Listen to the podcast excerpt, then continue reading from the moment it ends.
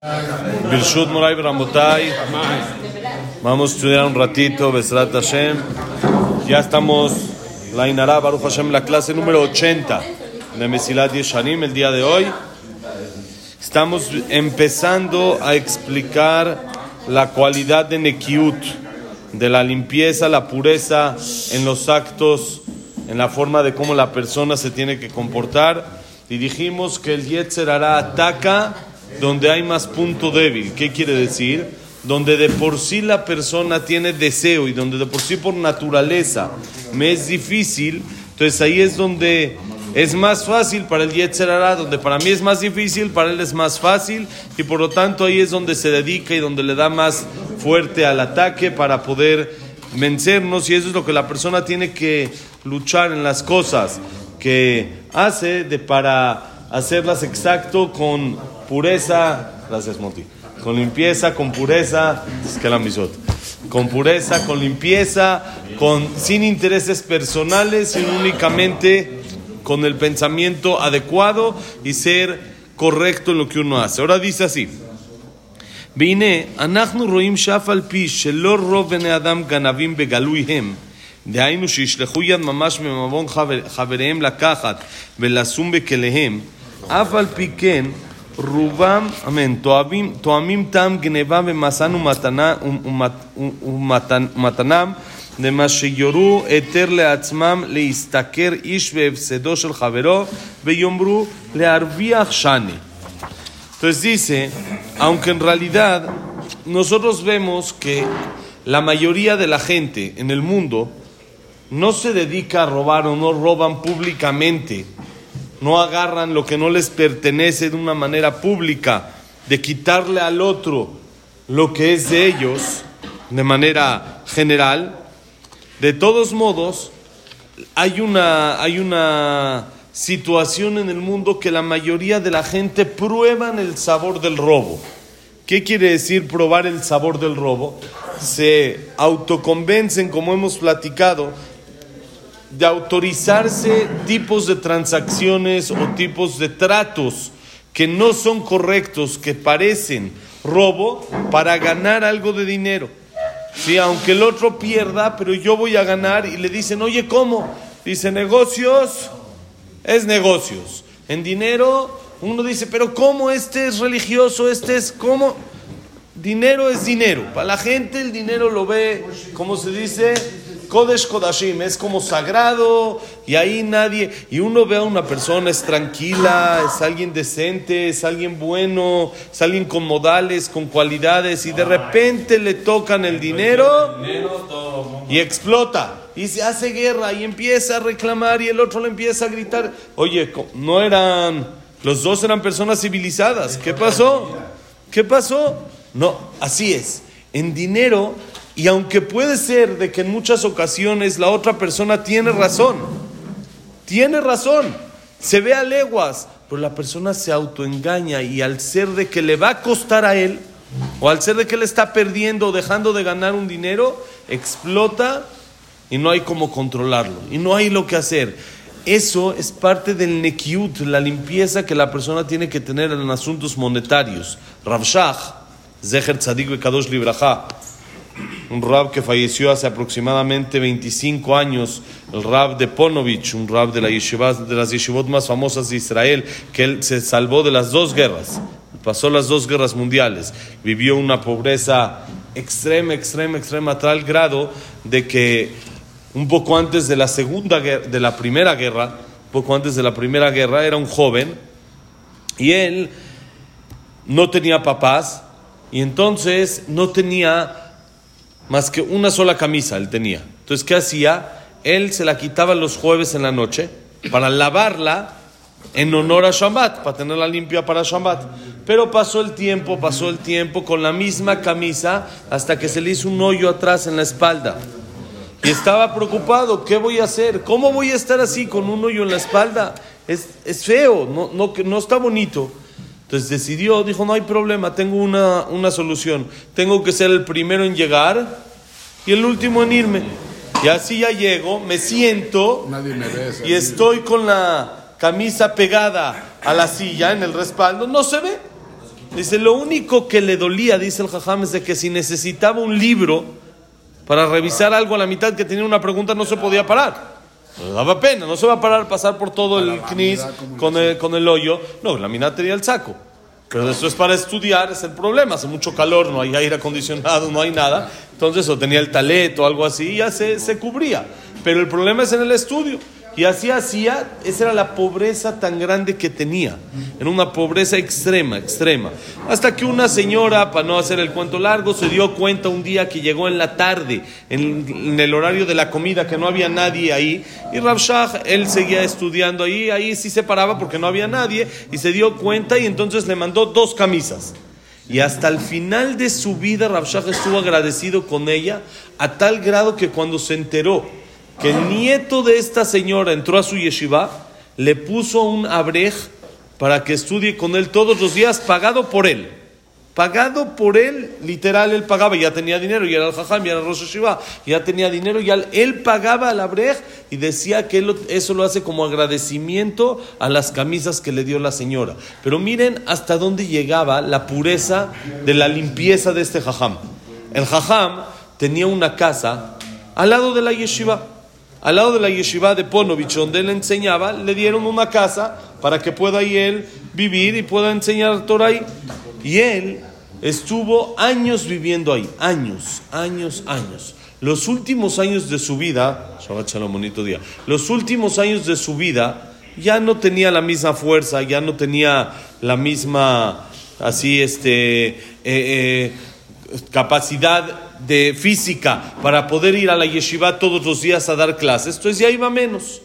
Pero él se preocupó y mandó a preguntar. Le mandó a preguntar a Rabosner, alguien que era el encargado del tribunal rabínico en Bnebra, que en su ciudad, si él puede seguir viviendo en esa casa. Porque la casa no es de él, la casa es de la yeshiva y se la dan porque él es el jajam de la yeshiva. Pero al ser que él ya no va diario, porque ya no tiene fuerza físicamente, ya no sabe si puede vivir en esa casa o tal vez no puede. Porque eso es como que sería como, entre comillas, parte de su sueldo. Pero el sueldo es, pues, cuando lo desquita, cuando trabaja, cuando está... Entonces él le mandó a preguntar a Rabosner que le dictamine si puede seguir viviendo en esa casa o no, sin que nadie de la yeshiva le diga, sin que nadie le diga, oye, esta casa, ¿por qué sigues viviendo ahí? Nada, nada. Normal. Él entendió que eso podía haber algo que no está correcto al 100%, mandó a preguntar. La respuesta fue nomás, vale la pena saberla. Le dijo Rabosen que puede seguir viviendo ahí en la casa. Le explicó por qué. Le dijo, es un honor para la yeshiva que alguien así, con su nivel y a su edad, y que aunque sea va de repente a la yeshiva, esté viviendo en una casa de la yeshiva. Eso la yeshiva al revés. a, la yeshiva es un beneficio. La, yeshiva cuando va a juntar dinero con nadie dice, mira, tenemos a tal jajam que vive en nuestra casa, que esto, que el otro, eso es un honor para la yeshiva. Entonces por eso puede seguir viviendo ahí. Pero a tal grado llega hasta el último centavo de revisar si en realidad me corresponde o no me corresponde. Al revés de lo que la gente hace. La gente es a ver hasta el último centavo cómo lo saco y a ver cómo le quito al otro el último centavo y esto, aunque no me toca, pero si se lo puedo sacar, lo puedo engañar por aquí, le puedo hacer una jugadita, le puedo entregar de esta manera metros de, menos de, de un metro, etcétera, etcétera. Todo tipo de estrategias que hay. Como se dice en México, el que no engaña no avanza. ¿no? El que no tranza no avanza. Nosotros en la Torah estamos completamente al revés. El que engaña no avanza, el que tranza no avanza. Y dice Rab Steinman, Naraiti Begam Zakanti. Dice Rab Steinman, fui joven, también envejecí. Vivió cerca de 102 años. Rab Steinman falleció no hace mucho, hace 4 o 5 años. Tuvimos el honor en México de recibirlo dos veces. Nosotros tuvimos el honor muchas veces de estar en su casa, era, algo increíble el nivel de persona que era Rab Steinman. Teníamos el honor de visitarlo seguido en su casa. Es más, aún de Suecia cuando era más anciano ya no dejaban que todos vayan a su casa, porque al principio todo el mundo podía ir a ver cómo prende las velas de Hanukkah, por decir. Entonces después, ya los últimos años que estuvimos en Israel ya no dejaban. Nada más su shamash nos hablaba a nosotros, nos dicen, si ustedes quieren venir, tienen que llegar a tal hora, les abro la puerta, entran y se cierra. Y una vez nos tocó ver cómo prende las velas de Hanukkah con su nieto. Él y su nieto y estábamos su shamash y nosotros. Así nos dejó entrar en algo y él dijo, fui joven, también envejecí y les puedo decir algo, nunca vi a alguien que cede que perdió. El que cede no pierde. Parece que perdió, pero dice Rav yo les puedo decir con mi experiencia, no por jajam, dice por mi experiencia de vida. Una persona cerca de los 100 años nos puede decir, yo les aseguro que nunca había alguien que ceda y pierda. No solo en el Olam Abba, dice Rav aquí en este mundo. El que cede nunca pierde. Y no hay que buscar al revés, cómo sacar al otro, cómo exprimir al otro. No, entre menos pleitos uno pueda tener en la vida, es mejor. Sí, hay veces cuesta. Sí, sí cuesta, hay veces que la persona ceda y le hacen una cosa chueca y la verdad duele que a uno le hagan, oye, pero me dijo que me iba a quedar bien y me iba a ser así. Ya, no voy a pelear, no vale la pena el coraje, no vale la pena lo que pierdes por el dinero de lo que ganas. Sí, sí, es más, la mayoría de las veces, ¿eh? En la mayoría de las veces es más el sentimiento que lo que en realidad uno perdió. Porque uno pierde más en otras cosas y no le duelen igual. No es, no es lo mismo. Uno perdió aquí, perdió allá, hizo un negocio aquí, eso le falló. Esto no pasó nada. Sigue. Pero cuando a alguien le vieron la cara, le arde. Ese, ese es el nekiut. La limpieza, la pureza en asuntos monetarios en asuntos monetarios, no fijarse hasta el último centavo a favor mío, sino fijarse siempre en el último centavo a favor del, otro. A favor del otro, le tengo que dar y a completar hasta lo último. Hasta el último centavo le voy a dar. No quiero tener en mis manos un dinero que no me pertenece, un dinero que no es mío. Y dicen que cuando una persona va a un din va a un juicio o algo así, entonces no es la persona, la intención con la que debe de ir es decirle al jajam, jajam, yo simplemente quiero saber cuál es la verdad. No quiero tener en mis manos algo que le pertenece a él. Si me pertenece a mí, adelante. Pero si no, le quiero agradecer que dictamine en mi contra, porque me está ayudando a quitar de mis manos algo que no me pertenece. Si no me pertenece, no es bueno que lo tenga. Me hace mal tenerlo, no lo necesito. Entonces, si la persona vive de esta manera, es mucho más sencillo. No, no asaltamos, no robamos, no vemos 500 pesos del otro y me los guardo en la bolsa. No, no lo hacemos. La mayoría del mundo no somos ese estilo, no somos ese sistema. Pero no todos tenemos la capacidad de poder estar al pendiente, que hasta el último centavo podamos decir con orgullo, es mío. Yo me lo gané. Es mío, esto es mío. A mí nadie me lo regaló, no se lo quité, no le engañé. En realidad lo merezco. La persona que pueda decir algo así, analicen, es un gran nivel. Es un nivel enorme. Poder decir cada centavo lo gané hasta el final, es correcto, lo hice bien, todo exacto, todo como debe de ser, ojalá podamos. Y si no lo hacemos en todo, bueno, poco a poco vamos a ir viendo la manera de cómo cambiar y cómo ver que... El... Sí, existe, pero el que lo dice, ¿cómo sabe? Nada más yo le pregunto. No siempre, oye, no tenemos profetas, no hay nada de eso. Eso hay que dejárselo a Hashem. Pero uno, si Hashem te lo va a mandar, te lo va a mandar como sea, tiene los suficientes, suficientes medios para mandártelo. Y Hashem tiene los suficientes medios para convertirte de lo que eres a multimillonario en un segundo. Y Hasbe Shalom lo contrario. También lo contrario. La persona tiene que tener la emuná completa en que cuando uno trabaja, uno va a hacer de la forma correcta. Oye, pero todo mundo hace estas tranzas. Si no, no voy a ganar. lo que Hashem te dictaminó, lo vas a tener exactito. Ni un centavo más, ni un centavo menos. ¿Te conviene? Sí, claro. ¿Te conviene tenerlo de forma permitida y no de forma prohibida? Vamos a hacer que seguimos cinco minutitos más. Ok, entonces ahora dice así, Beulam, Lavim Arbe Shabbat Shalom. Neembru Begezel, Lotignov, Shabbat Shalom, bienvenidos. Lotikzol, לא תעשוק, לא תכחשו, לא תשקרו איש ועמיתו, אל תונו איש את אחיו, לא תשיג גבול רעך. אין כל אלה חילוקי דינים שבגזל כוללים מעשים רבים מן המעשה הנעשים בכלל המשא ומתן המדיני, ובכולם איסורים רבים. כי לא המעשה הניכר ומפורסם בעושק ובגזל הוא לבדו אסור, אלא כל שסוף סוף יגיע אליו ויגרום אותו, כבר הוא בכלל האיסור. ועל עניין זה אמרו זיכרונם לברכה את אשת רעהו לא טימא שלא ירד לאומנות חברו.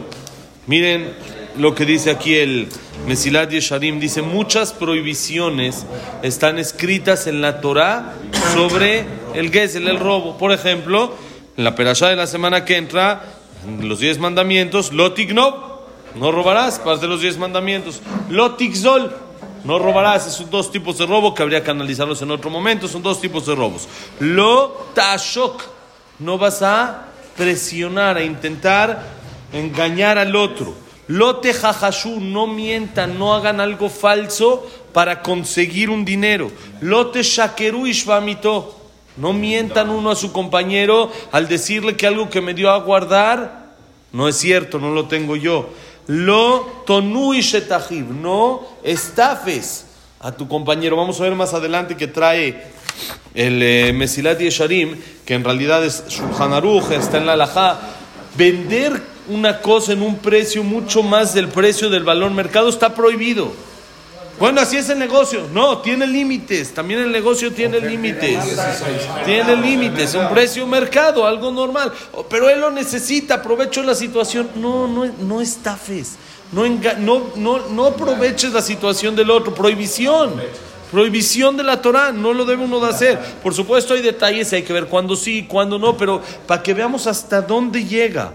Lotasí Gebul Reajá, no te metas en el límite de tu compañero. ¿Qué quiere decir? Si tú ves que otro está haciendo un negocio, esa es una explicación. Si tú tienes un terreno, entonces no, no empujas tu barda un poquito, pero eso es un robo normal. Sí, pero ese es un robo, robo literal. Pero hay más.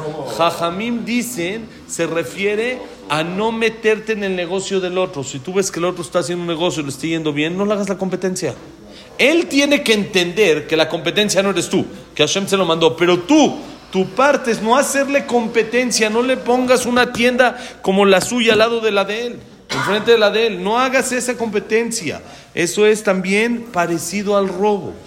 Todo esto, sí, hay alajot, hay que saber cuándo sí, cuándo no, cuándo hay que alejarse, cuándo no hay que alejarse, si tiene lo mismo, si no tiene lo mismo, pero todo tiene sus leyes. Esto nada más es para saber hasta cuándo llega la, lo exacto de buscar que nuestro dinero sea, como se dice, kasher, al 100%, que sea dinero kasher, no taref, dinero kasher. ¿Sí? Entonces dice, todo esto son diferentes alajot que hay en el tema de Gesel, que incluyen muchos actos de lo que se hacen en transacciones, en negocios, en compraventa, que puede uno caer en estas prohibiciones. Y tendría uno que saberlas y estudiarlas para tener cuidado de no robar, sí, no todavía pienses lo que dijimos, autoengaña a la persona, ya que todo acto, no solo el acto que se ve y es conocido como robo, que es quitar al otro, que es robar, se considera Gesel, sino toda cosa al final al otro le causa una pérdida por mi culpa, está incluido dentro de esto. Por eso dijeron Jajamim, hay un pasuk en el libro de Yehezkel, la esposa de tu compañero, a, la esposa de su compañero no la impurificó, ¿a qué se refiere? No hizo un negocio como el suyo junto a él. Es decir, es como que también una, eh, eh, que le estoy quitando algo que le pertenece. Es algo que le pertenece, la clientela es de él, de esto es de él, ¿por qué se la quitas? Hay suficiente parnasá Hashem tiene para todos. Y para todos Hashem tiene cómo mandarles y lo que darles y cómo mantenernos a todos. Ahora dice, וכבר היה רבי יהודה אוסר לכם בני שלא יחלק כליות ואגוזים לתינוקות כדי להרגילם אצלו ולא התירו חכמים אלא מפני שגם חבריו יכולים לעשות כן ואמרו זיכרונם לברכה שגזל אדיוט מגזל גבוה שזה הקדים חטא למעילה וכולי. dice רבי יהודה en el tratado de Baba Metzia le prohibía a los dueños de las tiendas, de las Macolet, de los súperes, regalarle a los niños, darles de probar dulces, nueces. ¿Por qué? ¿Cuál era su intención? que vengan con él y no con la competencia. Entonces dice la viuda, no se puede, está prohibido. Jajamim al final lo permitieron. ¿Por qué? Porque así como él puede, también el otro puede hacer lo mismo. Que el otro también reparta. Son es- es- es- estrategias de venta. Eso se permite. Pero que veamos hasta dónde la viuda dijo, no puedes repartir dulces a los niños en tu tienda, porque eso hace que presionen a los papás a ir a tu tienda. Le van a decir, no, vamos. a-". Y, y el otro le estás quitando. No es así la alajá, pero vemos hasta dónde llega lo que la persona tiene que ser limpio totalmente con su dinero. Como dijeron Jajamim en la Gemara en Babatra, es más, más grave el robo personal entre personas, entre compañeros, que el robo al Kodesh. Nosotros estamos muy acostumbrados a decir, no, este es dinero de Kodesh, es muy correcto, hay que tener mucho cuidado, dinero de Kodesh, no, no usarlo eh, equivocadamente, no usarlo mal, no eh, desviarlo, ¿sí? Hay que tener mucho cuidado, dinero de Kodesh es dinero de Kodesh, pero dice la Gemara, el dinero del otro es más que el dinero de Kodesh, es más grave estafar al otro que engañar al Knis. Engañas al Knis, gravísimo. Pero más grave, engañar al otro. Más grave que le hagas robo, que le hagas perder al otro, más que lo que le haces perder al Kodesh. ¿Por qué? En uno está escrito, Het, pecado, antes de Meilá, antes de que se, se- se toma. ¿sí? Entonces, ¿qué quiere decir? Que el pecado, la gravedad en el robo a un compañero es más delicado que el robo a el Egdesh. Hashem, vamos a seguir con el Nekiut, la limpieza en el dinero que tienen que tener también los empleados. Hasta cuánto un empleado tiene que tener cuidado de cumplir con todas las condiciones que se quedaron, de hacer todo lo que se quedó. Eso, Besat Hashem, con- sí, claro, continuará. Besrat Hashem, Shabbat Shalom Meborach, todo lo bueno, que la clase haya sido para Berajá y Atzlajá, Shalom en Israel, para que todos los que están secuestrados puedan regresar pronto, sanos y salvos a su casa con eh, salud, tanto física como mental, que puedan todos los eh, lastimados, los dañados que se puedan curar, tengan refuerzo en el mail, un Nishmat todos los que han fallecido. También que sea Leilun Nishmat, Abraham Ben Nadel, Sarabat Miriam, Esther Bat Miriam, Enrique Aref Ben. Víctor Jaime Klein, siempre los oídos a todos, Tifa Kabat Sara, Yosef Ben Dora, Yosef Ben Donet, Shaya Ben Samuel, Leilun Nishmat, Samuel Ben, Samuel Ben, Rafael. Leilun Nishmat, Linda Rachel Rosa, Jacob Linda Rachel, Frida Bat Miriam, Sofía Bat Jessica. Tenemos Jack Ben Serja, Cilia Bat eh, Estel Bat Mini Malca, eh, Eduardo Ben Bahía, Leo Ben Bahía, Itzhak Ben Susana, Señor Solo Batana Simcha, eh, Daniela Sara Bat Sofi, David Esra Ben Marí, ya, eh, ¿quién más? Itzhak Ben Susana, sí dijimos. Alberto Ben, ¿cómo se llama el de los Sutón? Alberto Ben Celia. Sí. Alberto Sí. Ben Celia. y de, Y- tengo de, Y Lunishmat. de Isaac Canán, Isaac Canán.